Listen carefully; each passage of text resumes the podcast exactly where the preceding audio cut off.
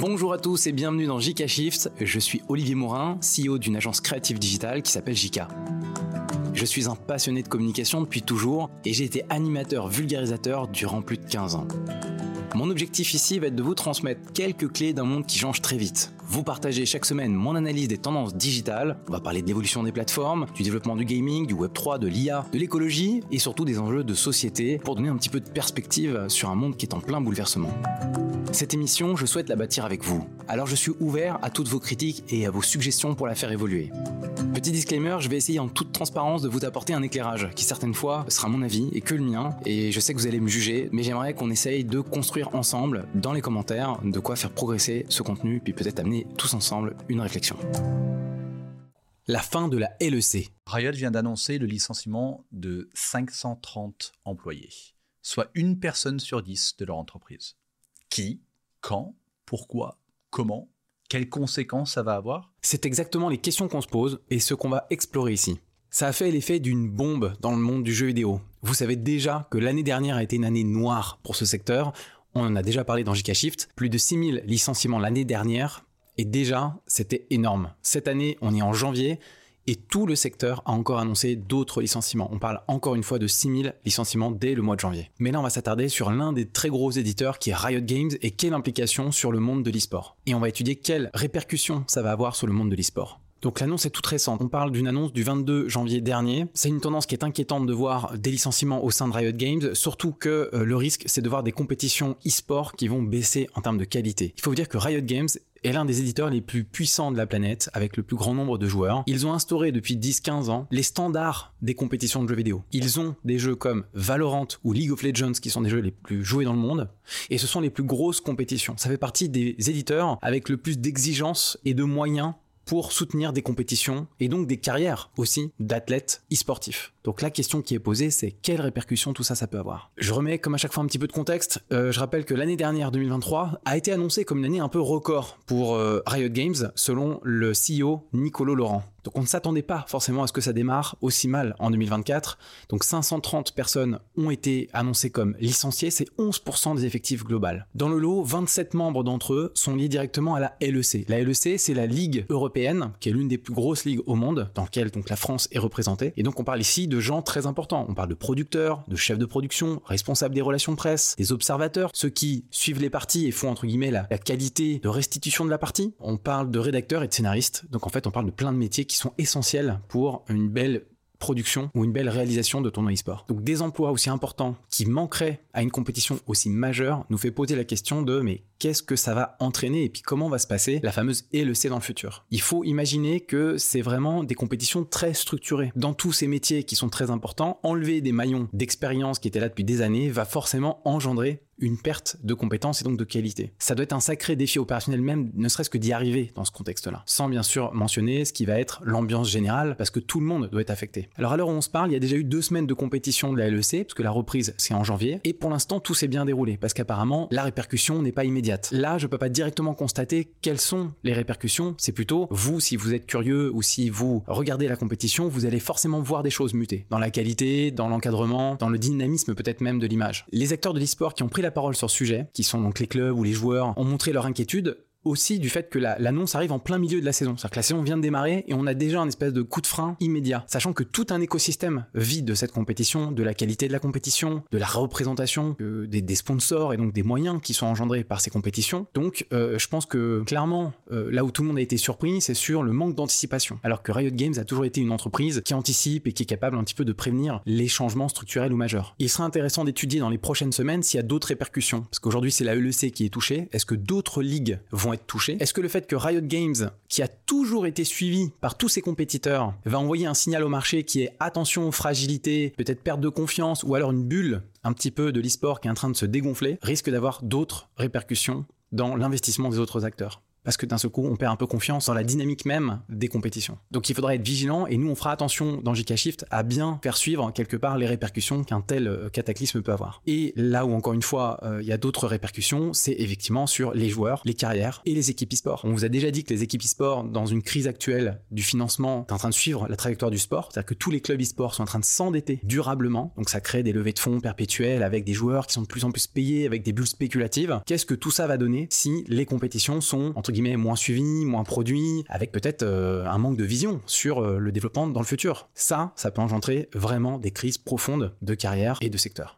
Voilà, c'est une annonce qui fait un petit peu mal au cœur pour ceux qui sont euh, historiquement dans ce secteur, parce que Riot Games a toujours évoqué stabilité, euh, c'est un peu la tête de proue du monde de l'e-sport, et aujourd'hui, cette fragilité va forcément entacher, on va dire, la confiance que peuvent porter les acteurs économiques au monde de l'e-sport. Donc ça, moi je suis directement affecté parce que ben voilà, c'est quand même des jeux de cœur, des jeux euh, qu'on a tous connus et, la scène e-sport, elle nous est importante quand on l'a vu grandir.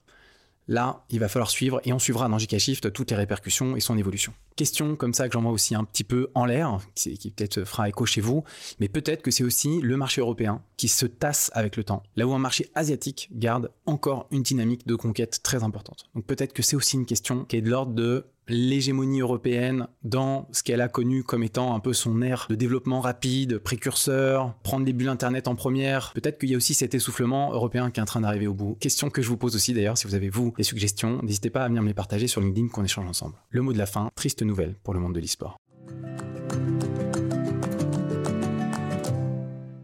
Non, Universal ne va pas couler TikTok. À partir du 31 janvier, les chansons de Taylor Swift seront supprimées de TikTok. En tout cas, c'est ce qu'a déclaré Universal Music et Taylor n'est pas la seule concernée. C'est bye bye pour Harry Styles, The Weeknd ou même Murder on the Dance Floor. Vous venez d'entendre Manon Mariani sur France Inter qui annonce tous les artistes qui ne seront plus présents sur TikTok. Universal Music, qui est la plus grande major mondiale de l'industrie, se retire de TikTok refuse, en tout cas n'a pas réussi à se mettre d'accord avec TikTok sur un contrat d'exploitation, semble même parler d'intimidation de la part de TikTok. Au final, tout le monde semble peut-être assumer cette euh, situation, avec donc un catalogue euh, avec les plus grands artistes mainstream, on a parlé là, vous avez entendu Taylor Swift, The Weeknd, Billie Eilish, euh, ne seront plus présents sur la plateforme, en tout cas on ne pourra plus faire d'association, donc faut dire au revoir à toutes ces collaborations sur TikTok en utilisant de la musique connue, c'est terminé. Enfin, avec ces artistes-là en tout cas, c'est terminé. Donc si on devait ici parler un petit peu de profondeur et de débat, on peut dire que l'idée n'est pas tant de savoir si la plateforme va survivre, parce qu'en fait, euh, la question se pose pas. TikTok va continuer d'exister. Mais plutôt, est-ce qu'elle se considère toujours comme une plateforme musicale? Parce que je vous rappelle que TikTok avant s'appelait Musicali et que c'est la musique qui a permis à TikTok d'émerger. Parce que la musique c'est mainstream, parce que ça fédère à travers le monde entier et ça a permis à travers des extraits extrêmement courts de rendre des contenus hyper viraux. D'ailleurs, vous n'êtes pas sans savoir, si jamais vous êtes euh, proche du monde de la musique ou des artistes, que la plupart design maintenant leur musique ou une de leurs musiques pour qu'elle soit totalement coupée en micro-morceaux sur TikTok. Et que ça permette d'avoir un passage qui fasse un peu éclore un artiste sur un coup de génie. Donc ça veut bien dire que même le monde de la musique a adapté maintenant sa fabrication à ce qu'est TikTok. C'est juste pour vous parler de, à quel point TikTok a maintenant rendu aussi le monde de la musique dépendant. On revient un petit peu sur le cœur du sujet. Universal Music accuse TikTok d'essayer de construire une entreprise basée sur la musique sans payer la juste valeur de la musique. Ça c'est un sujet qui est complètement dans l'air du temps. Vous savez qu'on est passé des supports physiques pour la musique au 100% digital. Les 1000 écoutes sur Spotify sont pas très bien rémunérées. Les 1000 vues sur TikTok, j'imagine que ça ne doit rien représenter du tout. À juste titre, les royalties donc que touchent les médias de musique sur TikTok sont,